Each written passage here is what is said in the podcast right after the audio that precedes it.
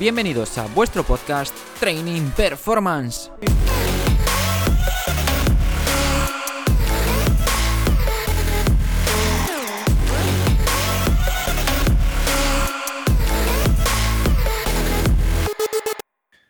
Muy buenas a todos, bienvenidos a la entrevista de hoy. Hoy tenemos con nosotros a Alex de la Vega, CEO y fundador, junto a tres amigos de su propia promoción, del centro ECEN, que ya va por su tercera apertura en breves, y a su mismo tiempo se dedica a la preparación física de baloncesto femenino y también a divulgación a través de su propio podcast, que, lleva el nombre de, la empresa y se llama Ethen Inside, seguro que, que os suena. Así que nada, muchísimas gracias por tenerte hoy aquí con nosotros, Alex. Un placer estar en este, en este gran podcast que has montado. Bueno, no gran podcast, sino todo, todo lo que ello conlleva, ¿no? Porque tienes muchas más redes sociales eh, activas y, y, nosotros somos, somos muy humildes. Creo que esta labor que estás haciendo divulgativa es fantástica para que el gremio vaya para arriba. Así que muchísimas gracias. Muchas gracias a ti, Alex. Nada, para empezar, me gustaría que te presentases brevemente quién eres, de dónde vienes, tus estudios y a qué te dedicas en la actualidad. Mm. Bueno, pues yo actualmente soy muchas cosas, no tengo muy clara cuál, cuál sobrepunta sobre, sobre, sobre las mismas. Y creo que a ver, evidentemente, soy licenciado en Ciencias de la Actividad Física y el Deporte, es algo que, tenía siempre en la cabeza hacer. Y a raíz de ahí fui dando tumbos, es decir, acabé la carrera, hice el máster de profesorado, hice unas prácticas con un tutor de la hostia. Se pueden decir tacos aquí, ¿verdad? ¿No? Puedes, puedes, permitido. me tocó un tutor de la hostia, me reforzó todavía más en ser profesor, hinqué el codo me puse a opositar y por una cosa o por la otra me metí eh, con un amigo mío que empezó ese mismo año que yo estaba opositando, empezó a ser entrenador de baloncesto, que había dejado de ser jugador, y me dijo si le podía ayudar, y iba por las mañanas y tal, pero iba de forma esporádica mientras yo estudiaba. Y, me, ah, yo siempre fui un fanático del baloncesto, es decir, con, con cuatro años que empecé y mis padres me tiraron a los leones con mi hermano, que tiene dos años más que yo, pues llevo toda mi vida con baloncesto en mis venas, incluso el año que me fui de Erasmus. O sea, yo creía que el año pasado iba a ser el, primero que iba, no, que iba a no tener básquet en mi vida y cambié la preparación física por ser jugador de básquet para poder tenerlo. ¿Sabes? Entonces, he sido preparador físico, he sido entrenador personal, he sido eh, entrenador por cuenta ajena, he sido autónomo. Eh, tenemos una empresa con cuatro, que somos cuatro socios de la misma promoción. He sido speaker, he sido podcaster, he sido bloguero, he sido muchas cosas, pero realmente soy muy curioso y un apasionado y soy un kilo inquieto. Básicamente es eso. Qué guay, ¿eh? Hostias, qué bueno. no hubiese dicho así todo tan bien como, como lo has Voy dando tumbos, tío. Voy dando tumbos. Por eso es bueno. Eso es, porque, eso es que no tienes, que no, no, te paras, no te, no te, no te te echas a dormir, siempre tienes ambición, digamos. Soy curioso, digamos. Genial, pues Alex, lo que te comentaba antes de empezar a grabar, voy a tirar de tu... Los que escuchen tu podcast sabrán lo que te voy a decir. Eh, ¿cómo, es, ¿Cómo es tu día, Alex? bueno, te voy a decir cómo es mi día a día antes del confinamiento, porque ha cambiado un montón. Antes del confinamiento, eh, es que esta historia es larguísima. O sea, yo estoy viviendo en Girona, aunque la empresa con mis otros tres socios darles porque sin ellos eh, no tendría ECEN, que ECEN es, mi pequeño bebé, que son, y no por este orden, sino porque me sale así, David, Diego y Kiko, eh, que gracias a ellos puedo teletrabajar en Girona, poder gestionar la empresa con mis funcionalidades, con mis, con mis competencias y, y gracias a eso, pues también puedo vivir con mi novia, que llevaba tres años a distancia con ella y, quería ya poder vivir con ella. Y, esto me lo ha permitido, no tener esa, ese grupo de amigos, no solo socios, sino amigos que, gracias a un buen entendimiento pues he podido emigrar de casa. ¿no? Y, cuál era la pregunta? Porque yo me, voy por las ramas. ¿Cómo es mi día a día? Mi día a día. Pues yo me levanto, se va a trabajar, que trabaja en un colegio de educación especial a las 7 de la mañana más o menos, me levanto, le hago un zumo de naranja todos los días. Luego ya me pongo a currar a las 8 más o menos. Estoy intentando meter el tema de la ducha de agua fría, pero me resulta completamente imposible. Imposible. Porque he leído mucho de gente de éxito que, se lo, ha, que lo intenta hacer y, y, lo tiene como rutina, pero yo soy incapaz de darme esa ducha fría, tío. Soy, soy un desastre.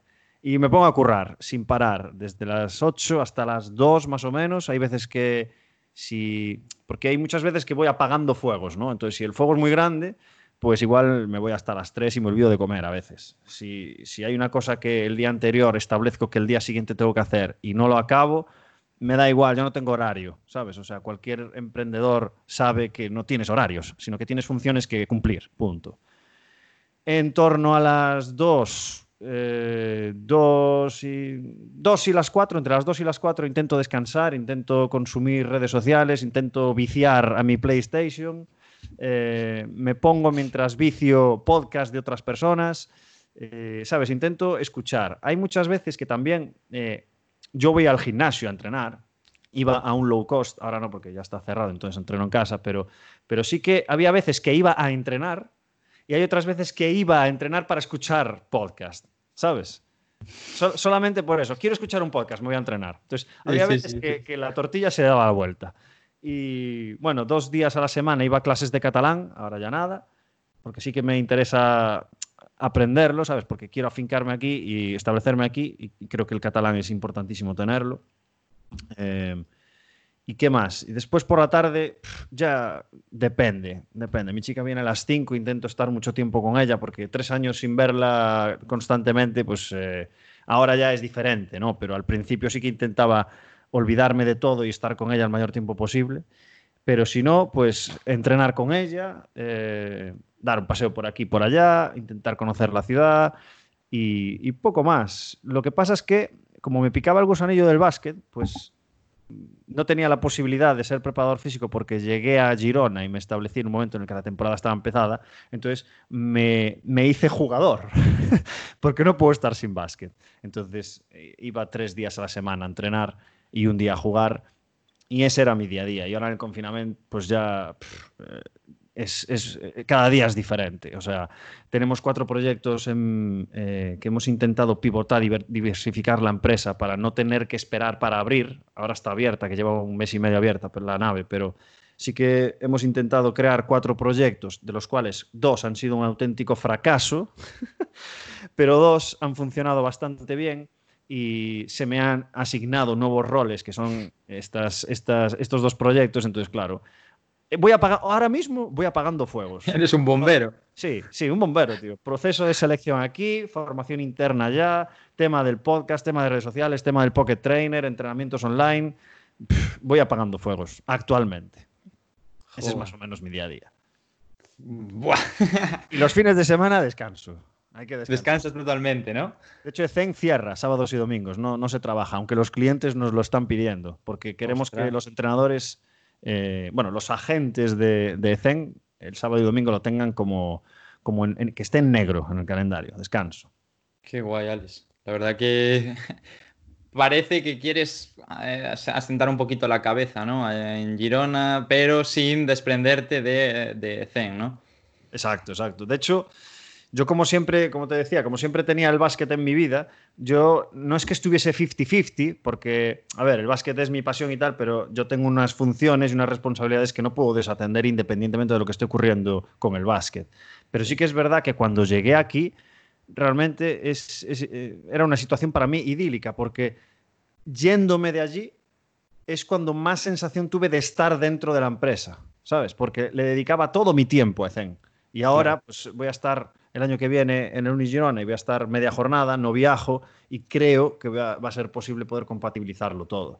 Pero, pero sí, o sea, eh, Zen y básquet van de la mano, pero no puedes desatender, no puedes porque además tú lo sabrás, que ser un preparador físico en un equipo, en un club, no sí. tienes horario tampoco. O sea, que va, que va. Reuniones, trabajo en casa, eh, atención con las jugadoras. Si haces minigrupos para poder hacer 3-3-3, pues lo haces y, y, le dedicas muchas más horas de lo que supone un medio, una media jornada, vamos. Tiene que ver. Sí, y eso no, eso no se suele ver, o sea, el lado oscuro no se suele ver. Sí. Pero tú bien sabes cómo es ese lado oscuro. Sí, por suerte, por desgracia. bueno, empezando por uno de tus dos frentes que nos acabas de comentar, Ethen, salud y rendimiento. Si entras en tu, entras en la web de, de Ethen, entras y te pone Ethen, eh, salud y rendimiento, Ethen Fisioterapia, Nutrición, Health Company, Kids, Academy, Inside, que es el podcast. ¿Qué es Ethen? Qué buena pregunta. Ethen ha cambiado un montón, es decir, nosotros venimos del barro, venimos de hacer cafeterías eh, perdón, venimos de hacer entrevistas en las cafeterías, hacíamos convenios con gimnasios, hacíamos entrenamientos a domicilio, venimos del barro.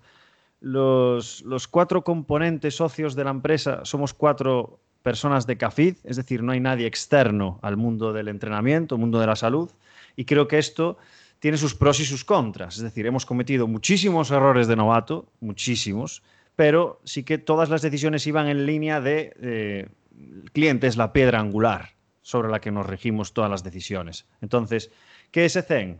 ECEN es un centro multidisciplinar, no un gimnasio, esto lo intentamos educar a los clientes, es un centro multidisciplinar donde todos los agentes que, pueden aportar su granito de arena en que tú estés eh, mejor o puedas conseguir tu objetivo lo antes posible y de la mejor forma posible y sin lesionarte, pues te lo pone a tu disposición. Y una frase así que me queda así quizás más marcada últimamente es que hemos conseguido, al menos en Ferrolterra, hemos conseguido que las personas perciban que un entrenador personal no es tan caro como parece. ¿Sabes? Porque tenemos muchos servicios, pero la gente normalmente siempre viene a grupos de cinco, dos, tres días a la semana. Y evidentemente, si lo comparas con un low cost, es caro. Pero si lo comparas con otros centros de entrenamiento que son parecidos, el precio es moderadamente similar o incluso más barato, es, dependiendo de cuál es el, el servicio. ¿no? Entonces, eso es Zen, una persona que se va a adaptar a ti en todo lo posible, que no tiene ningún método, sino que tiene un sistema del cual el entrenador va a coger los métodos que necesita para conseguir el objetivo de la persona en función de las, de las posibilidades que tenga, del material que tenga, de las valoraciones musculares iniciales, si da positivo aquí o allá. Y luego nosotros entendemos el entrenamiento como ciencia, por supuesto, pero como arte. Por tanto, nosotros te vamos a poner sobre la mesa como entrenador, pues mira, esto es los errores que he cometido, estas son las cosas que han funcionado con otras experiencias con otros clientes, tú lo coges o lo, vas distribuyendo como tú quieras, es decir, no decimos hay que entrenar así. ¿Sabes? Esa es la diferencia entre tener un sistema y tener un método. Nosotros tenemos el sistema donde tú vas a poder desarrollar los métodos que consideres oportuno. sé que me enrollo un montón, pero más o menos es así. Que va, que va. Quedó bastante claro. ¿Y qué te iba a decir, Alex? Eh, empezasteis los cuatro de Cafid y ¿qué empezasteis? ¿Por un centro? Luego fue otro, ahora sé que estáis haciendo un montón de cosas desde, se lo escuchaban en tus podcasts, que como una formación para que luego entrase, la, la, gente en una bolsa de trabajo, etcétera. Y la verdad que tenéis muchísimos frentes abiertos. ¿Todo lo gestionáis los cuatro CAFID o luego, dependiendo de cada departamento, fisio, nutrición, etcétera, mm. os encargáis de, ello cada uno? Vale, me has, preguntado tres o cuatro cosas. Vale, el, tema De, el tema de los cuatro socios, eh, te explico cómo, cómo resultó esto, porque esto también es curioso. Eh, estábamos dos y dos. Es decir, yo estaba con Diego en la universidad, yo estaba de entrenador personal, él estaba con una beca en administración y siempre hablábamos de, poder tener nuestro centro, ¿sabes? Y poder irnos de vacaciones y poder delegar el trabajo en otra persona mientras nos fuésemos, porque actualmente no se podría hacer y que estuviese la rueda girando siempre, ¿no? Y los otros dos compañeros, eh, David y Kiko, estaban entrenando en un centro de entrenamiento también muy parecido a ECEN a nivel de mm, sistema, pero que, vamos, no tenía nada que ver con lo que es ahora Zen, porque ha evolucionado un montón, pero no, no estaban tan a gusto, ¿sabes? Sentían que faltaba algo, entonces nos juntamos y hablamos, oye, ¿qué os parece si nos juntamos, montamos algo ya? Sí, claro, pero claro, yo, yo estaba en la tesitura de estar en la, en la universidad, estaba cobrando bien, estaba en el equipo, estaba en una situación estable, cómoda, y estaba hincando codo para opositar, o sea... Era, era, era curioso. Sí, sí, sí, sí. Otro tema es que yo era autónomo de aquella. Eh, es decir, yo los, los, workouts de baloncesto que hacía en verano, yo me hacía autónomo para poder, eh, para poder ofrecerlos. Entonces, era, era un ente muy raro yo. Entonces mm, decidí apostar por ello y, menos mal. De hecho, ese es uno de los momentos de, mi vida profesional que, me ha cambiado la vida, porque menos mal. Porque sí que es verdad que lo de profesor me llama mucho la atención y haciendo las prácticas te dabas cuenta de que, joder, es que esto, esto mola mucho y además cada año va a ser diferente y tal, pero menos mal, menos mal que, gracias a Dios la gente tomó la decisión por mí, ¿sabes? Y que, y que apareció esta oportunidad porque si no hubiese acabado profesor, estoy, estoy convencido. Y, el tema de, los departamentos, nosotros actualmente tenemos el departamento de nutrición y de fisio delegado en autónomos. Cristina, que es la encargada de nutrición, empezó con nosotros desde el principio, es decir, nutrición, siempre estuvo ahí. Y, fisioterapia se, vino cuando inauguramos la nave de, de Narón. ¿Cuántos locales hemos tenido? Pues no me acuerdo, ahora los voy a contar. Empezamos Empezamos en las cafeterías eh, y después hacíamos convenios con un gimnasio.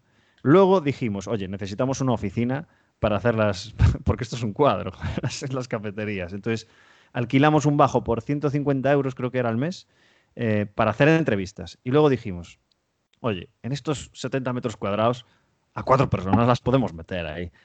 Y decidimos convertir esa oficina en una oficina centro pequeñito de entrenamiento, que era un cuadro. Y la gente respondió genial. O sea, les, gustaba muchísimo el entrenamiento, a pesar de la instalación, porque además en verano hacía un calor que te mueres. Y montamos ese local, lo acondicionamos un poco, le pusimos el césped ahí, que es como la seña de identidad desde siempre de Zen. Y como fue bien, bien, bien, bien, bien, llegamos a un techo bastante rápido y dijimos, nos la jugamos, vamos a montar por lo que llevamos peleando estos dos años, creo que fue, porque nació en el noviembre del 2013. 2013, vale. Sí, y en el verano del 2015 hicimos la nave. La hicimos con estas dos manos que ves aquí, o sea, evidentemente teníamos una caja de zapatos y mucha albañilería, por supuesto, pero todo el tema de luces, por ejemplo, el padre de David. Todo el tema de, fontanería y esto, no, lo tuvimos que hacer, pero lijar paredes. estoy harto de lijar paredes. Si necesitas un pintor, me contratas. Mira, esto me lo había olvidado. También fui pintor.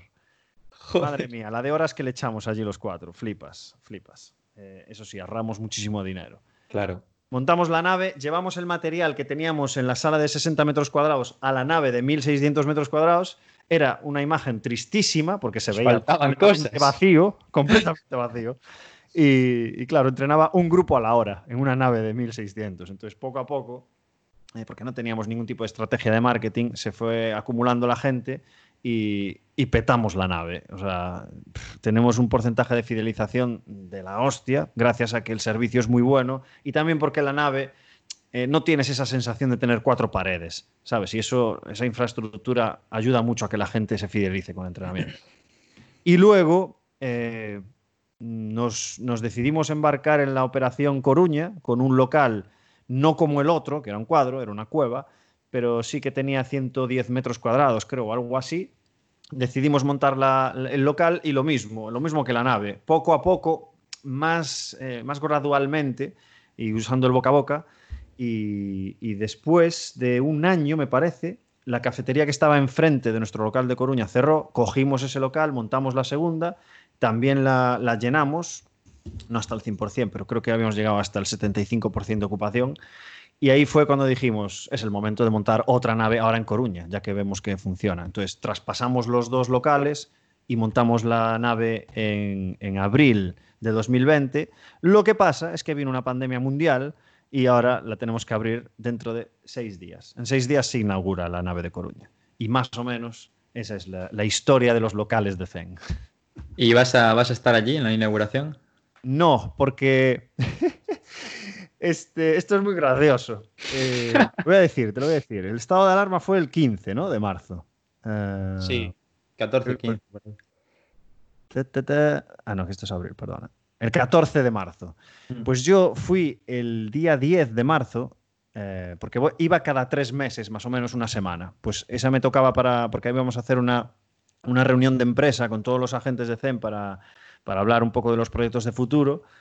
Y el día, el día 12 ya la cosa estaba malita. Que se veía que algo pasaba. Sí, sí, el 13 era un cuadro y el 14, bumba, estaba de arma. Y yo me iba el lunes, el lunes 16 y me podía haber ido. Lo que pasa es que nosotros, como otros tantos, pusimos el cartel de volvemos el 1 de abril.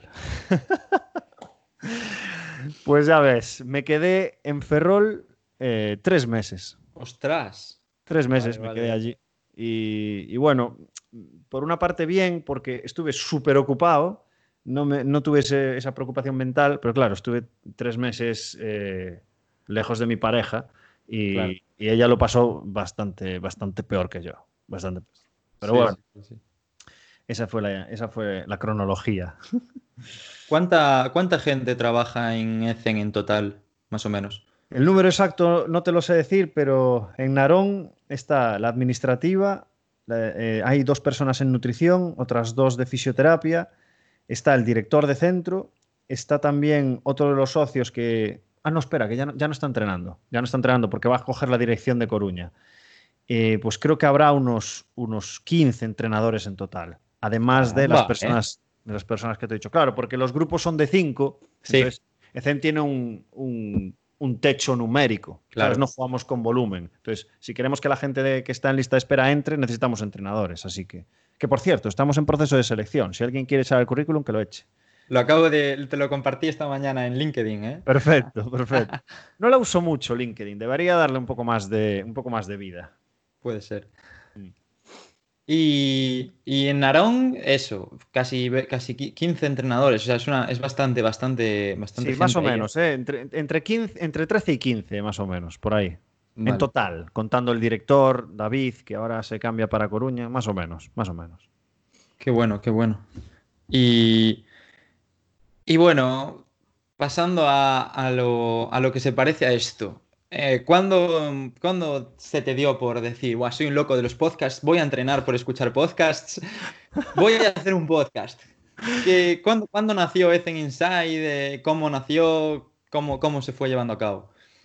Em, buah, esta es la primera vez que me lo preguntan esto. Eh, esto, fue, esto fue en el congreso de ASEPREV de, o sea, de preparadores físicos de básquet del año pasado, que se hizo en Barcelona, a mí ya, ya me picaba la curiosidad porque había otra persona, que es Javi Espasa y Jorge Abruñedo, que tienen Road to Performance, que es un...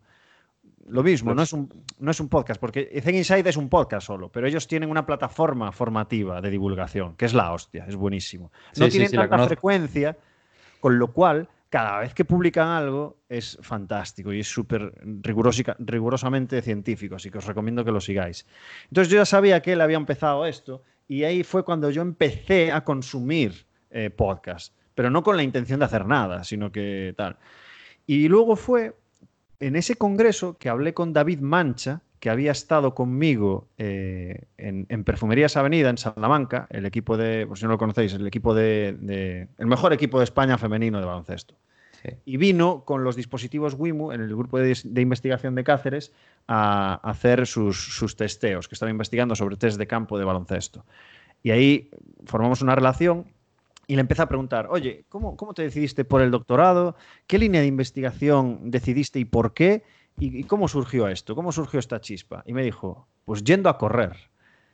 Me surgió la chispa yendo a correr. Y le dije, pues mira, te voy a hacer caso. Yo que nunca fui ahí muy, muy buen corredor, pero me fui a correr y no me, no me vino nada a la cabeza. Pero cuando fui a la ducha después de correr, dije, hostia, ¿y por qué no hacemos un poco de defensa? Porque además estaba, había un debate muy grande en Twitter en ese momento de fisios, ejercicio terapéutico, ¿dónde me meto yo? ¿Dónde te Lo de siempre. Y dije, estoy harto, tío.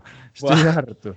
¿Qué, qué pensarían estos? ¿Qué piensa el otro? ¿Qué piensa de verdad esta persona que está publicando esto? Porque sé que hay mucha gente que también tuitea cosas y, es demasiado políticamente correcto, ¿no? Entonces tenía ese, ese tema en la cabeza de, joder, me gustaría saber qué haces y qué piensas de verdad. Y también me coincidió que a finales de ese mismo año, perdón, a finales de la temporada de ese mismo año, había ido al Juventud a ver cómo entrenaban, que me puse en contacto con Dani Moreno, fui a Basket Manresa también y, con el Le Plata de Girona aquí también aproveché para ir a verlos y, mola porque hablas con ellos, te explican el día a día, cómo lo hacen, eh, te sientes reforzado en muchas cosas, otras dices, hostia, pues no había pensado en esto.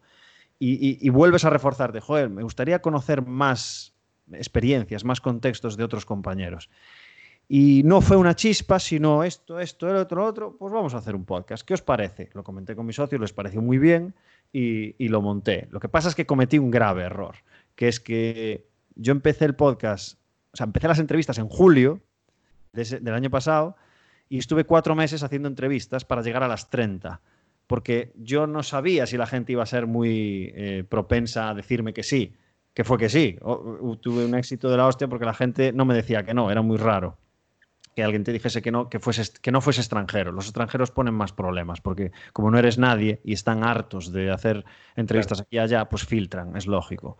Pero me comí esas 30 entrevistas, las fui publicando, eh, seguí haciendo entrevistas y todavía a día de hoy me quedan, no sé si me quedan 8 o así, y algunas son de enero, ¿sabes? Que hay siete meses de diferencia. Y claro, se te descontextualizan las, las entrevistas. Entonces, lo que estoy haciendo, y creo que el sistema que voy a hacer ahora es tener cuatro o cinco, Entre y cuando me queden una o dos, hacer otras tres, cuatro y mantenerme en esos rangos, porque fue un error garrafal el tema de, de, de Zen Inside. Pero bueno, para bien, porque no me esperaba que, que hubiese tanta respuesta como la hubo.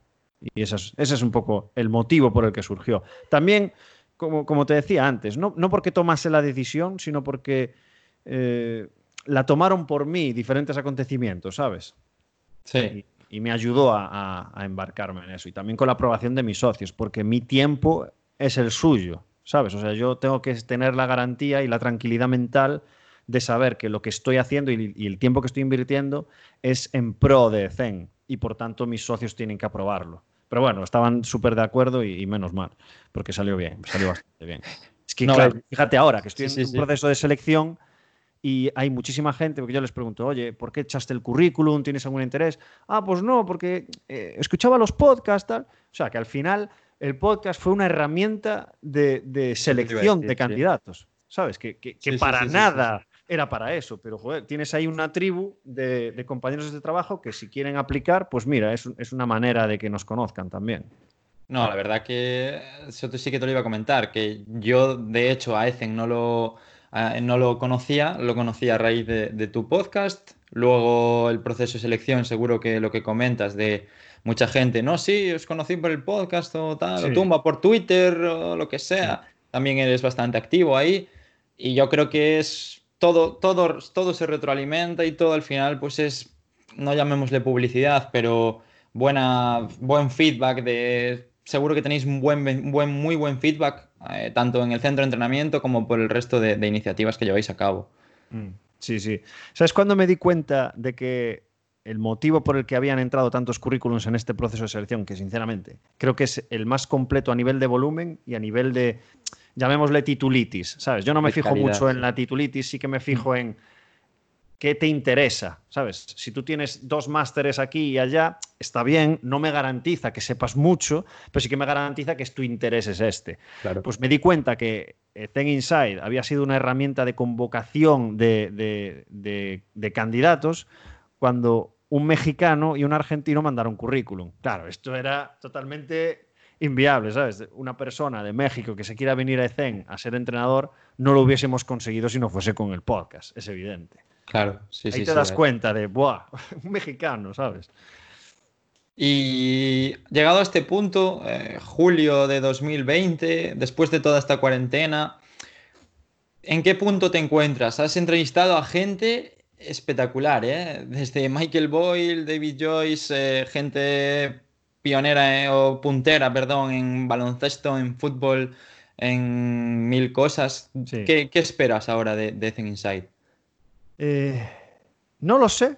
No tengo ninguna, no tengo ninguna previsión, pero sí que es verdad que me, me fastidia una, un, un poco una cosa que es que, además, si tú te fijas en las visualizaciones, los que son más conocidos tienen más visualizaciones porque tienen una mejor marca personal o porque están entrenando aquí o porque, joder, Michael Boyle, ¿quién no lo va a querer escuchar? Obvio. Pero es que, de verdad, hay, hay personas que incluso te sorprendes tú de, de- No quiero decir nombres porque... No, no, no, mejor no. Prefiero no decir nombres, pero es que si tú, si tú te escuchas todas las entrevistas que hay en EC Insight, que unas son peores que Me otras. las he oído todas. Te das cuenta de que, hostia, este tío es un crack. Y no es conocido. Y no se le conoce. O sea, Claro. yo te, yo te estoy hablando de personas que, que de repente cojo y digo, venga, voy a buscar en, en Twitter una persona con este perfil. Ta, ta, ta, ta, ta. Venga, vamos a hacerle una entrevista. Y flipas luego. Y de Dios, pero, pero ¿cómo no sabía de ti? Eh, Me vienen muchos nombres a la cabeza que al menos yo no conocía y, y me dejaron, pero impresionado de, de- de- de la- las competencias que tienen, de la forma de hablar, de qué fácil se expresan, qué, qué- qué facilidad para explicar algo complejo de forma sencilla y, todo el bagaje ya de experiencia que tienen, ya ni te cuento. Pero eh, también me siento orgulloso de poder darles voz y cara a estas personas que son unos auténticos cracks y que no se les conoce tanto o que tiene eh, pocos seguidores eh, en comparación con otros. Y eso sí que te decía al principio que me da un poco de rabia que, que se le escuche más a la persona solo porque es quien es. ¿Sabes? Que también, ¿eh? No les estoy desacreditando, obvio. Pero, joder, es que hay gente muy buena, tío. Somos, somos muchos, tío. Y hay gente Sí, muy sí, buena sí. Que, que no tiene la oportunidad de estar arriba en equipos de élite, pero es muy bueno igualmente, ¿sabes? No, que, por eso te decía lo del currículum y la titulitis, que está bien, pero a mí me sirve solamente para ver el interés. Es no hace falta necesario. que estés en equipos top y para, para llegar a ser bueno, ¿sabes? Sí. 50, 50 entrevistas. Sí, Es- llegué a las 50 ya. Lo que pasa es que eh, lo que intenté hacer es una entrevista a la semana y durante el confinamiento le metí... Quería hacer tres a la semana, pero era imposible. Era imposible. No, porque las tenía. O sea, las, las entrevistas ya las tenía. Sí, ¿sabes? sí, sí, sí. Creo que tengo ochenta y pico entrevistas, ¿sabes? O sea, aún me quedan muchas por meter. Eso no es problema. Lo que pasa es que la gente ya se iba a cansar, seguro, porque ya, ya viste que la cantidad de información y gente que se echó a las redes sociales en En confinamiento fue una claro. locura. Entonces eché para atrás y dije, mira, dos a la semana y tal. Y actualmente ya volví a uno a la semana y, y lo dejé así. Pero bueno. sí, 50, 50 entrevistas. Joder, pues enhorabuena porque ya te lo comentaba cuando contacté contigo que es una, una pasada y también para mí ha sido como, como una, una influencia, digamos, en, hostia, qué bien lo está haciendo Alex, joder, está trayendo a gente in- increíble y a gente que no es conocida, no me sonaba absolutamente nada y escuchas la entrevista y dices, joder, ¿dónde está este tío en las redes sociales? Quiero Exacto. ver cómo trabaja. Mm. Al final eso es lo que, eso es lo que seguro que, que- que mueve a uno. Exacto. Yo al final soy un transmisor. ¿sabes? Yo pongo a esa persona. eh, Ahí, sí. Y luego, el- el- o sea, la calidad del podcast no es porque esté yo, obvio. Yo solamente hago preguntas. Y, y de vez en cuando hago alguna que está bien. Qué guay, qué guay. Volviendo ahora al segundo, al segundo, segunda mitad de tu vida, sin, sin contar a, a- a tu familia, a tu pareja y demás, sería el, el básquet, ¿no? La preparación física en Sí. básquet. Eh, selección española, Euroleague, etc. Ahora en, en Uni Girona. eh, ¿cómo- ¿Cuál ha sido tu experiencia desde que comenzaste, que ya nos contaste algo en, en baloncesto, y cómo, es, cómo eres como preparador físico, como entrenador en baloncesto? Eh, primero, el contexto. Es decir, yo he estado, para, para estar en la selección, he estado en el momento oportuno y, y con el equipo oportuno. O sea, suerte. Así Sí. O sea, no porque, lo que te decía antes, no por estar en la selección yo soy mejor preparador que otro, ni mucho menos. Entonces, ¿cómo surgió esto? Pues nosotros, con esta persona que te había comentado que empezó eh, la de entrenador, cuando se cambió de jugador y le fui a ayudar, pues al año siguiente ya me contrataron. Y ya estuve de preparador físico pues con él haciendo de todo. O sea, solo estábamos él y yo, no teníamos ni fisio ni nada. Entonces hacíamos todo. Pues ese equipo, eh, ese, perdón, club, ese club fue evolucionando poco a poco hasta que los dos últimos años que estuvimos allí conseguimos llegar a las semifinales de primera división eh, y perdimos los dos años contra el equipo que ganó, ¿sabes? Entonces eso provocó que el entrenador tuviese un nombre de la Virgen y le quiso fichar Perfumerías Avenida. Entonces, más o menos eh, ese es el entorno a nivel de club. A nivel de selección, o sea, yo tuve suerte porque estuve al lado de Lino, punto. Si hubiese estado otro, pues hubiese tenido la misma suerte que tuve yo. O sea, ya está. Ya está. ¿Cómo te quitas? No, es que es así, o sea, es así, realmente es así. Que soy un friki del básquet, obvio. Que, que me lo curro, obvio. Pero como otros muchos tantos. Como otros muchos tantos. Y el tema de la selección, más de lo mismo. Nosotros eh, fichamos a una jugadora. Bueno, ese año eran dos, que era Laura Quevedo y María Araujo, que te comenté antes, Sí. Eh, antes de la entrevista, que eran seleccionables. Uno con la, una chica con la U20 y la otra chica con la U18. ¿Qué pasó? Que la Bárbara Yul, eh, la jefa del departamento de preparación física de la selección, se puso en contacto con Lino y por ende conmigo para saber qué estábamos haciendo con ella durante la temporada para, para, saber, para saber cómo iba a llegar a ese verano tener un contexto de qué es lo que estaba trabajando. Claro, le gustó el trabajo que le habíamos puesto allí, de, hostia, pero qué, bien, os estáis currando, qué, ya, bueno, sí. Y yo cubrí una baja, eh, pero es que me llamaron hace, eh, ¿cuándo me llamaron? Me llamaron una semana antes de empezar el campeonato. y les dije que sí. Claro, porque yo, claro, ese es otro tema, que yo, de, yo podía decir que sí, ¿sabes? Si llego a tener un curro, si llego a ser profesor, si llego a ser profesor, pues probablemente les tuviera que decir que no. Hostia, el destino, ¿eh? Claro, tío, es, es suerte, es suerte. sí, sí, o momento estar adecuado. en el momento adecuado, con la gente adecuada, en la situación adecuada. Entonces fui, quedamos plata, nos fue bastante bien, y luego al año siguiente no fui porque no había ninguna sustitución, y al, al año siguiente volví otra vez, que quedamos plata otra vez, con la misma generación, sub-18. O sea, eran otras jugadoras, pero sub-18 también. Y, y, y pro, hasta allí. ¿Qué pasa? Que lo bueno de la selección, eh, otra vez el tema del destino, es que en la selección conocí a mi novia, que era la delegada. Yo la conocía, que es eh, Noemí Jordana, la conocía, que es una enorme jugadora, o sea, conocidísima, una de las mejores bases que ha habido en la historia de España. Y que, y que iba del delegada. Por- y yo la conocía como jugadora, pero luego la conocí como persona y dije, está para mí. para mí. Y la Sí, conocí en la selección, tío. La conocí en la selección. Hostia, Flipa, ¿eh? qué fuerte, ¿eh? Esto fue en 2016. Eh, ah, bueno, había ido una semana con la U15 a Zaragoza eh, para hacer ahí como un reconocimiento. Y e- ese verano me llamaron para la sustitución. Eh, ella fue mi delegada y estuvimos una relación de distancia tres años. Y el año pasado ya me vine aquí a vivir con ella. Pero flipa, ¿eh? O sea, hombre, yo tenía clara una cosa: que mi novia iba a tener algo que relacionado con el baloncesto, porque si Es no, si no, hubiese acabado solo. Sí, sí, pobriña, ¿no? O pobre tú. qué bueno, qué bueno. Sí, sí. Y, y actualmente Uni Girona, ¿no? Sí, eh, se confirmó el fichaje hoy, eh, pero bueno, ya lo habíamos hablado, sí, lo, lo publicaron hoy. Bueno, hoy 14 de julio, que supongo que la, la subirás más adelante, como me Sí. pasa a mí también, que se me come el tiempo y tengo que publicarlo ahí eh, en otras fechas y se me des- descontextualiza. Sí, eh, llegamos a un acuerdo de, de que, bueno, el antiguo preparador físico que conozco también eh, estaba, lo que te decía antes, pues estaba con el colegio, era, era profesor, venía corriendo y se le hacía, un- es que además estaba de tutor también, y, se, le hacía, se le hacía un mundo, se la- tenía que venir corriendo con el coche, era una situación insostenible. Entonces me propusieron que si ya que estoy aquí me interesaría colaborar con ellos, les dije que sí, sin problema, porque es que claro, yo he pasado de estar en ECEN entrenando desde las ocho y media hasta las dos, incluso antes hacía algo de tardes, descansar un poco, volver por la tarde con el equipo y estar rodeado de gente y hablar con gente todo el día,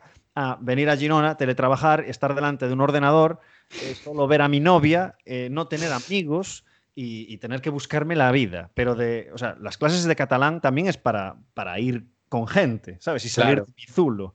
El gimnasio, lo mismo. No hablaba mucho con la gente, pero, oye, tal, no sé qué. Esas relacionas. tonterías. Claro, esas tonterías. Había veces que me quitaba el podcast y decía, oye, tú, ¿cómo vas? Nos cambiamos aquí. Oye, ¿para qué estás estrenando? ¿Sabes? Y, y socializas de alguna manera.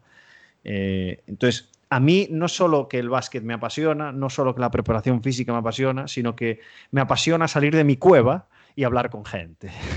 Joder. Necesario, necesario. No se puede vivir en una burbuja toda la, Sí, sí, sí, sí. toda la vida.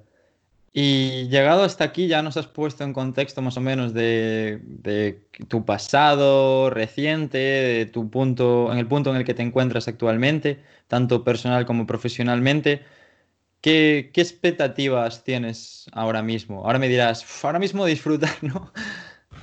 No, intento disfrutar el día a día. Claro. Eh, ¿Lo he pasado mal? Sí. O sea, los cuatro socios cuando montamos la empresa al principio no teníamos vacaciones, no cobrábamos, eh, es, una locura. O sea, pero bueno, es, lo pasas bien porque estás invirtiendo en tu bebé, ¿no? Entonces, yo creo que la situación en la que estoy ahora eh, es bastante guay, sobre todo por el tema de la flexibilidad horaria, porque yo tengo mis horarios y los flexibilizo más o menos como, como puedo salvo ciertas ocasiones que no puedes desatender, pues por ejemplo, esta semana, no sé si... ¿Qué estamos? Es que no sé ni a qué estamos, estamos a martes hoy, sí. A martes, justo. Pues ayer debí hacer unas, unas 12 entrevistas, más o menos, de media horita, de entrevistas de, para proceso de selección. ¿eh? las haces online, ¿no?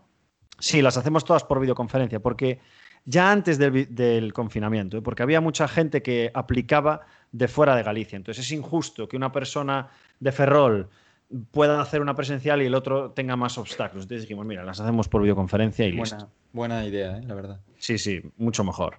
Y, ¿Y qué más? Me perdí, me volví por las ramas otra vez. ¿Cuál era la pregunta? Tus expectativas ahora mismo, viendo, echando, echando vista atrás. Eh, Disfrutar y tal, porque claro, estuviste muy, muy liado, ¿no? y ahora teletrabajas, etcétera. Lo voy a dividir en, en dos partes en, tres partes. La primera es Zen, es decir, estamos en una época de pandemia mundial en la que en el momento en el que se hizo estado de alarma, estuvimos 15 días que no sabíamos lo que iba a pasar. Te, hablo de los primeros 15 días de abril, porque nosotros suponíamos que el 1 de abril abríamos y que aquí no pasa nada. Pero claro, cuando ya se ve que van a prolongar, ¿qué va a pasar? A mm. nosotros el coronavirus nos dio un bofetón en la cabeza, en la cara, en cuanto a que Zen solo sobrevive del entrenamiento presencial. Por eso hicimos esos cuatro proyectos alternativos para pivotar la empresa y diversificar y, conseguir activos de otras, de otras maneras.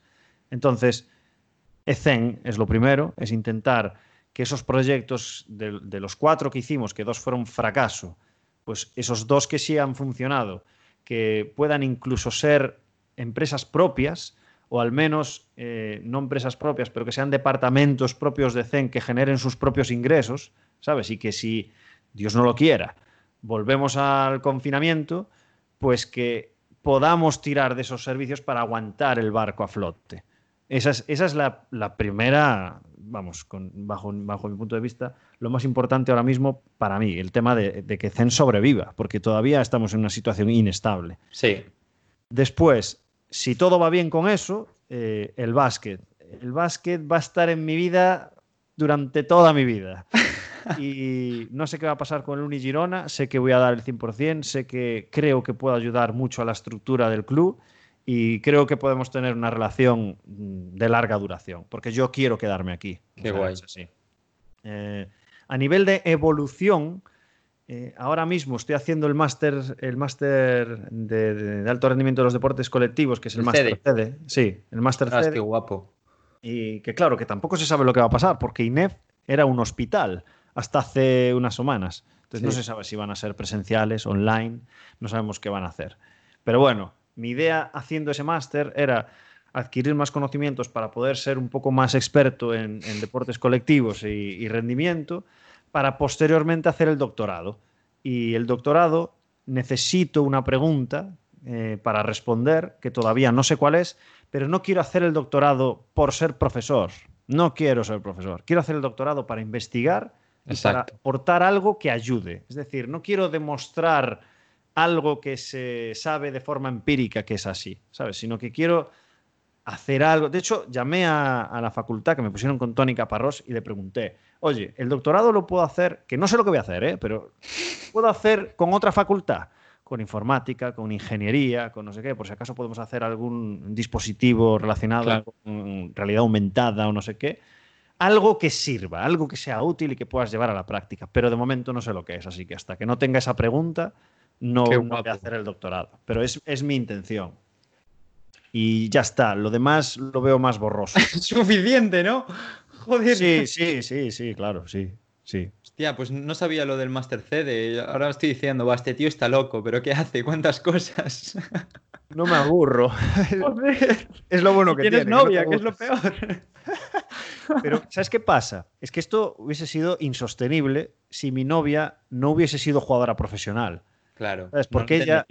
Desde los 12 años que se metió en la Blume, Sí. eh, claro, ha estado, ha estado separada de sus familiares de forma eh, continuada. Entonces, entiende esta situación de estar a distancia. Bueno, lo entiende durante cierto tiempo.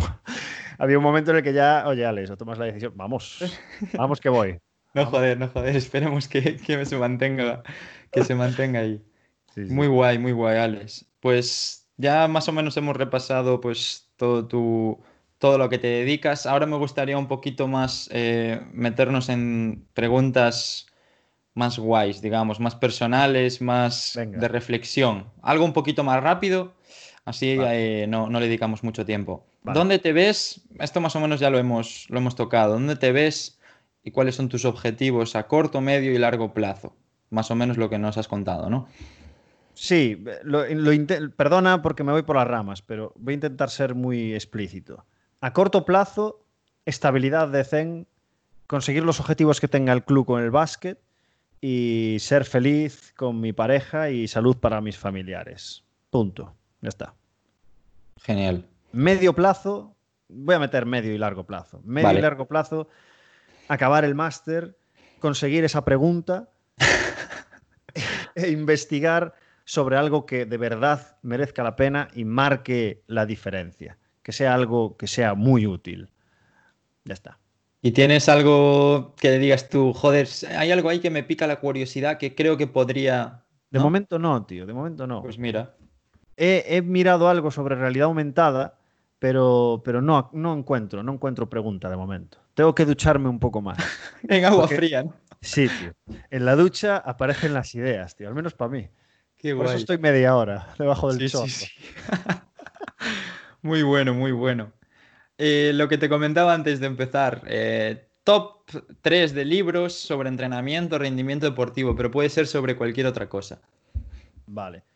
Eh, te lo iba a decir, que me perdones porque sí que me lo quería llevar a dos ámbitos, a tres ámbitos Como diferentes. quieras.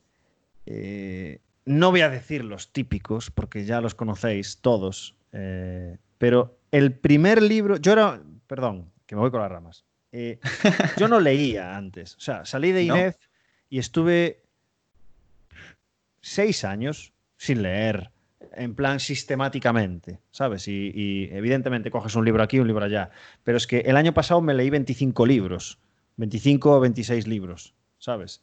Entonces, leer es importantísimo. Desde aquí hago un llamamiento, lo hago siempre en el, en- en el podcast, de que es estúpido no consumir, evidentemente hay que filtrar, pero es estúpido no consumir lectura de gente que pone su experiencia de, de- de 40, de 50 años a tu disposición. Porque puede estar bien o puede estar mal, pero es experiencia. Y ese libro te da experiencia. Entonces, Sí. yo me di cuenta tarde, pero de verdad, si alguien tiene dudas, ah, es que prefiero leer sobre, sobre entrenamiento, tienes que leer sobre todo. Y mis recomendaciones son, el primero, el libro de Timothy Ferris, que es el de la semana laboral de cuatro horas. Es un, un libro de empresa que a mí me, me explotó la cabeza. Dije, pero este tío está zumbado. Luego me leí el de Armas de Titanes, que es una locura, que son 800 páginas. Y, pero no, no por lo bueno que sea, que, que lo es, sino porque a mí me cambió la mentalidad de una Te forma abre, brutal. te abre la perspectiva. Yo también me lo he leído, ¿eh? Buenísimo. Eh, recomiendo los dos, pero el primero, cuatro horas laborales, porque luego tiene el de tu cuerpo, el de, el de cocinar y tal, y, nutrición, y no sé qué. Sí. Nah, el, de, el de cuatro horas. El número dos es el de Lucas Vilar, que de, de Physical Essentials para Performance en baloncesto, que lo escribió el año pasado, y me parece una revisión bibliográfica y aplicación práctica de la ciencia en el baloncesto sensacional. Y después recomiendo uno que todavía no he acabado, porque yo ahora mismo tengo tres o cuatro libros eh, que estoy leyendo al mismo tiempo, porque hay veces que, pues, si me voy a la playa, me gusta leer sobre baloncesto. Si estoy en la cama, pues voy alternando, ¿sabes? En, en función de cómo te vas encontrando. Me pasa igual con los podcasts, ¿eh? Guay, guay, guay. Y, y estoy leyendo a Chris Voss, que no es el jugador de la NBA, es eh, un agente de la FBI que era negociador. Y es eh, Never Split the Difference. Lo, lo leo en inglés porque no quiero leer traducido. A Michael Boyle lo quiero leer a él, no quiero leer al que tradujo a Michael Boyle. Entonces, os recomiendo que cojáis siempre el original si lo hay. Yo también lo recomiendo, sí, sí, es sí. brutal. El libro este es brutal, tío.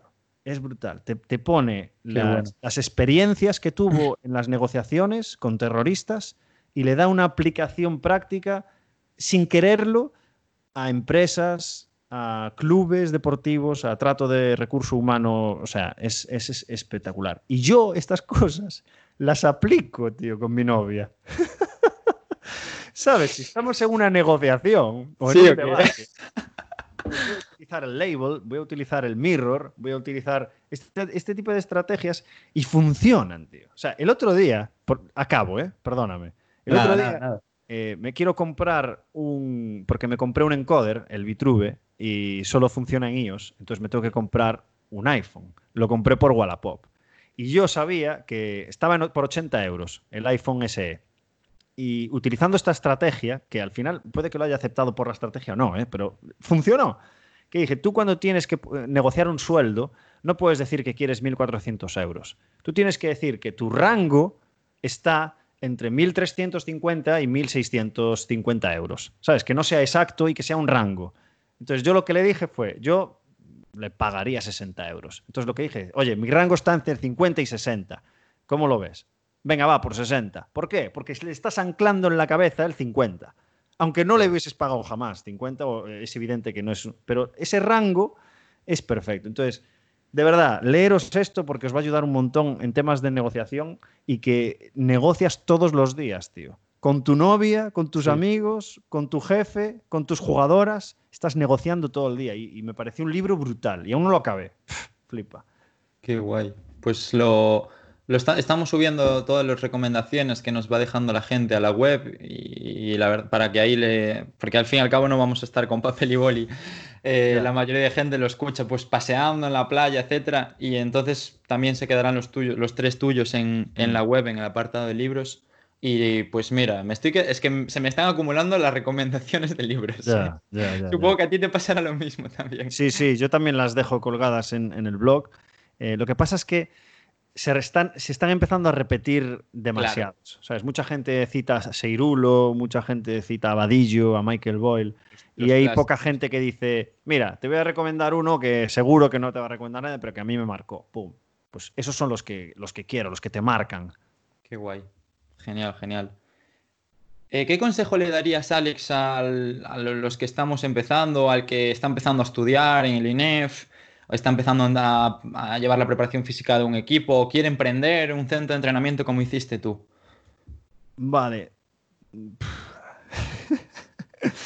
No soy quien de dar consejos a nadie, de verdad. No- ¿O qué consejo te gustaría, como dices tú, te gustaría que te hubiesen dado cuando tenías 20 años? Mira, esta, esta es una pregunta fantástica. Un mentor, tío. Un mentor. Yo no tuve mentor de, de cuando, cuando salí de la facultad. E iba dando tumbos como los sigo dando ahora. A ciegas, Pero- claro, vale. Acabo de anotar las dos referencias que hiciste, si eres emprendedor o si vas a un club. Yo creo que, primero, para el club debes primero, eh, no por este orden, pero primero tienes que hablar con tus, con tus compañeros, que van a ser tus rivales. Es decir, si este fin de semana juegas contra el Corusio, pues quédate y tómate un café con el preparador físico de ese equipo, aunque no lo conozcas, porque es tu compañero. Y vas a Sí. aprender un montón. Oye, ¿cómo haces esto? ¿Cómo haces lo otro? ¿Qué recursos tienes? ¿Cómo le comentas al entrenador? ¿Cómo le pasas informes? ¿Cómo no sé qué? Eso Pero, hacerlo claro. desde el principio, porque te va a ayudar un montón. Que es lo que estoy haciendo yo y tú con el podcast. Es lo mismo. Pues es tomarse sí, un café antes del partido. Eso eh, creo que me lo dijo Alejandro Vaquera en el podcast. No te lo digo porque lo piense desde hace mucho, eso para el tema de los clubes, básico. Otra cosa es, eh, demuestra todo, aunque, aunque la propuesta que hagas no se acepte. Es decir, que si tú, te pongo un ejemplo, si tú tienes una jugadora que es una jugadora de élite y está en la WNBA y tiene un preparador físico propio, que tiene un programa propio específico de esa jugadora y tú no puedes tocar nada, y tiene una condromalacia rotuliana, grado 2, y está haciendo leg extension, tú tienes que anotarlo, tienes que informarlo y tienes que justificarlo por si pasa algo. porque puede pasar. Puede, puede. Entonces, nada de palabra. Todo, todos los informes, todo lo que pienses, todo lo que, todos los mensajes, toda la comunicación, eso tiene que estar plasmado en algún sitio para que no utilizar la estrategia de ya te lo dije, obviamente, pero sí que, oye, eh, yo creo que esto no se debería hacer. Y dejarlo plasmado. Eso me parece importante para, para tu, para tu bienestar mental. Más cosas relacionadas con el club es eh, no, venda, no te vendas, tío. Es decir, yo estuve un año con un amigo, entrenador, gratis, pero al año siguiente ya negocié mis condiciones. Entonces yo entiendo, por ejemplo, que si tú estás en un equipo en la cantera, me lo invento, ¿eh? que estás en la cantera de un equipo super top de baloncesto y te ofrecen, pues yo qué sé, 100 euros al mes por estar con dos equipos. Hostia puta. Primero, léete el libro de negociación, eso lo Estás primero. pagando por estar allí. Pero es que hay gente que acepta. ¿Por qué? Sí. Porque, porque ven ese pago en especias, que es el pago en, joder, estoy en el club y a ver si con esta experiencia, con este currículum, con si llevo mucho tiempo aquí, pues puedo llegar al junior, o si puedo mejorar mis condiciones. Yo mi recomendación es, primero, colégiate, Libro. Segundo, el libro. Tercero, aprende a negociar y no te vendas por nada, porque hay dinero. Hay dinero. Lo que pasa es que lo distribuyen de forma diferente. Entonces tú tienes que aportar valor. O sea, Claro. tú tienes que ser una persona, eh, como decía Godín, altamente efectiva. Tú tienes que ser una persona que seas irreemplazable. Y para eso tienes que formarte, pero también tienes que sentarte en una mesa con un director deportivo, con un presidente y decirle, yo aporto todo esto, pa, pa, pa, pa, pa, pa, y creo que mi sueldo debería rondar sobre, ¿sabes? Es, es Sí. difícil, lo sé, y yo me he vendido, con un, con- estuve un año gratis con un amigo que estaba empezando, pero a partir de ahí tienes que ponerle precio a las cosas, si no, y también en especias, es decir, yo he estado en un club en el cual eh, estaba infrapagado, pero por otro lado estaba recibiendo mentoría empresarial por uno de los directivos del club, y eso vale dinero, porque su tiempo vale dinero, entonces eso sí. me vale. Entonces busca especias también, que hay otras cosas que, que- que te pueden aportar, que no son dinero. Y, ¿y qué más? Y para emprender, Para aprender. lo, lo mismo, tío. Un mentor eh, Claro. delega, aprende a delegar porque... eh, es que me vienen muchas cosas a la cabeza, pero prefiero, porque me dijiste que fuese corto, voy a decir solo una. Sí, sí, sí, es que me vienen mil Vale, cosas. vale, de vale, los como errores. quieras, sí, no hay problema. Pablo, cometí tantos errores que, que puedo dar muchos consejos de los errores que cometí para que no lo cometan, pero sí que hay uno clave, el tema de delegar. Eh, hay mucha gente que en su empresa pone su nombre, ¿sabes? Pero imagínate, pues Pablo San Román, eh, ¿a dónde vas a entrenar?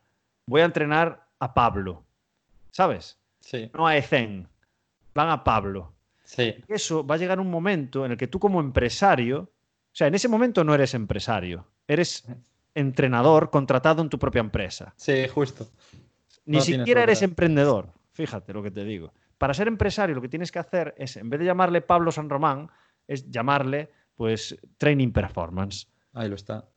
De esa manera, cuando tú te pires, porque te vas a pirar y te vas a querer pirar, y delegues, la gente no va a ir a Pablo. ¿Dónde está Pablo? Pablo, Pablo está haciendo otras cosas. Tú vienes a Training Performance. Y creo que eso es un error gravísimo de la gente que, que- Oye, gravísimo, me refiero. Por ejemplo, Ariel Couceiro es un enfermo del entrenamiento y quiere vivir toda su vida entrenando 40 horas. Y con su nombre. Perfecto, perfecto. Sí. Pero si tú luego quieres delegarlo, es mejor que no dejes tu marca personal ahí manchada, porque la manchada, me refiero, perdóname. Que no dejes tu marca personal ahí porque si no, la gente eh, no va a saber dónde estás y no va, no Exacto. va a familiarizarse con, con el sistema. ¿Sabes? Tienes que dejar un sistema que funcione solo. Y que, entre bueno. comillas, eh, pues pongas a un mono y pueda entrenar a cualquiera. ¿Sabes? Estoy exagerando las cosas para Sí, que sí, sí, pero está quedando claro, está quedando claro. Es algo que yo también comparto contigo, Alex, y, y está, está genial eh, el consejo, la verdad. Y ya está. O sea, para ser Guau, claro, pues- solamente eso. Pues muy, muy buenos, ¿eh? La verdad que los voy a apuntar, estos sí que los voy a apuntar. Apunta, apunta. Porque es un error que cometí. Sí, sí, sí. ¿sabes? Y una cosa, una cosa que no, no, no te quería preguntar, pero me ha entrado la duda. ¿Por qué? Supongo que lo habrás hablado alguna vez, pero ¿por qué, por qué las, entrenas a chicas en baloncesto y no a chicos? Qué buena pregunta. La misma respuesta que antes, porque me fue viniendo, porque cuando yo estaba de entrenador personal en la universidad, em, el equipo de baloncesto de, Esteiro, que es en, Ferrol, venía a entrenar a ese gimnasio, el entrenador preguntó que quién era yo, luego nos conocimos, nos hicimos amigos y empecé a entrenar con él y su equipo resulta que era femenino. Ya está. Es la única razón. ¿Y por qué no te cambias? ¿Y por qué llevas siete años y no te cambias? Pues no te digo que no. O sea, no te digo que no. Si me das un, eh, equipo. Es que no se trata de masculino o femenino, se trata de la situación en la que estás. Ahora mismo en Fontallao, que es el pabellón aquí de, Girona, hay un Leboro. Y me dices, ¿entrenarías al Leboro? Pues claro pero hay que ver los condicionantes. Y no porque sea mejor o peor, ¿eh? sino porque, joder, el Unigirona está jugando Euroliga. Sí. ¿Sabes? Y eso llama muchísimo. Y estás con las mejores jugadoras de, España. Hay una jugadora de la WNBA que es campeona de la WNBA y que voy a, voy a tenerla como jugadora. Eso, eso para un preparador físico eh, te aporta muchísimo. No, se trata de, chicas o chicos. Exacto, no, no, eso no es lo importante. Qué guay. Por último, Alex, eh, la pregunta guay. Quédate con tres momentos que te hayan marcado o hayan sido claves. A ver, yo, creo que ya los he dicho. Eh, sí, seguramente, ¿no? Dos de los momentos, me voy a lo laboral, no tanto lo personal, pero, pero es evidente que esa, esa reunión entre David, Diego, Kiko y yo me marcó de una forma que, vamos, que, que me cambió la vida no lo sabía en ese momento, pero me cambió la vida el tema de montar Ezen. La segunda fue la gran suerte que tuve que me llamase la selección gracias a las jugadoras que teníamos seleccionables, donde conocí a mi novia, que me cambió la vida. Y ahora mismo no te puedo recuperar un tercero, pero porque evidentemente podemos hablar de los padres, puedes hablar de, tu hermano. Mi, madre, mi hermano me marcó de una forma brutal, porque es que yo fui siguiendo los pasos de mi hermano. Mi hermano es Cafid también y está entrenando, está entrenando en Coruña. Cuando acabó la carrera hizo las prácticas en un centro y se quedó allí. Lleva 10 años en el mismo centro y tiene sus propios departamentos y tal. Entonces, tener a un hermano mayor de dos años que, que, vas viendo lo que está haciendo y tienes ese background, como quien dice, para decidir sobre seguro, a mí eso me marcó, pero no es un momento, ¿sabes? Sino que es todo, toda la vida, prácticamente. Acabo de ser tío, hace dos meses y, ¿sabes? Es, lo mismo, es, Buah, mi hermano mayor acaba de tener un bebé. ¿Y yo qué? ¿Sabes? Hostia, y tienes ese background de decir, ¿cómo lo llevas? ¿Cómo es? ¿Cómo duerme? ¿Cómo no sé qué? Tener un hermano mayor a mí me ha marcado toda la vida y me marcará toda la vida. Hasta... genial. Pues guay, nos quedamos. claro, no es un momento, es todos los momentos. Sí, sí, sí, sí, sí. Al final es eso. y por último, Alex, no te quiero robar más tiempo. Eh, pues no me, lo robas. Lo que habla. Eres un tío muy ocupado, ¿eh? ¿eh? Por último, me gustaría que nominases a alguien para que, para que se enfrentase a, una entrevista aquí en el podcast como, como, estás, como te estás enfrentando tú ahora mismo. Buah, mira que, mira que estuvimos hablando antes de, de, de quién sería una persona y me está viniendo a la cabeza ahora otra Puedes decir a las dos y si las dos se animan, pues perfecto, no hay problema. Vale, lo, voy a hacer, lo voy a hacer, a ver si se anima después. La primera persona es María, porque ya, ya, te, lo, ya te lo comuniqué antes, de, que es eh, María Araujo es una persona eh, súper encantadora, es jugadora de baloncesto, la, llevo entrenando, o sea, la entrené dos años en, en el Uniferrol, hace cuatro años fue la mejor jugadora de Europa con su selección en la U20, se fue a emprender a Wisla Cracovia en Eurocup, lo hizo fantástico, se viene para aquí, para Uni Girona, eh, que es un equipo de Euroliga, ya el año pasado lo hizo genial, este año renovó, tiene 22 años. Hostia puta. Ha estado en selección española, es decir, es una jugadora ultra top, jovencísima. Y con un margen de mejora que, da, que mete miedo, se lo digo. Es que, es que hay veces que me río, porque le veo, le veo que no tiene fuerza, ¿sabes? o sea, no tiene fuerza, entiéndeme. Es una tía muy grande, por tanto, tiene fuerza porque tiene mucha masa, pero lo típico, que le ves que, que todavía le falta un montón, ¿sabes? De patrones de movimiento, de técnica, etc. Y, y le digo, joder, María, es que lo haces tan mal, tío, que metes miedo. Porque tienes un margen todavía de mejora increíble. Entonces, creo que es una, es una entrevista muy buena porque es tan joven y ya ha conseguido tantas cosas que a ver lo que puede conseguir, ¿sabes?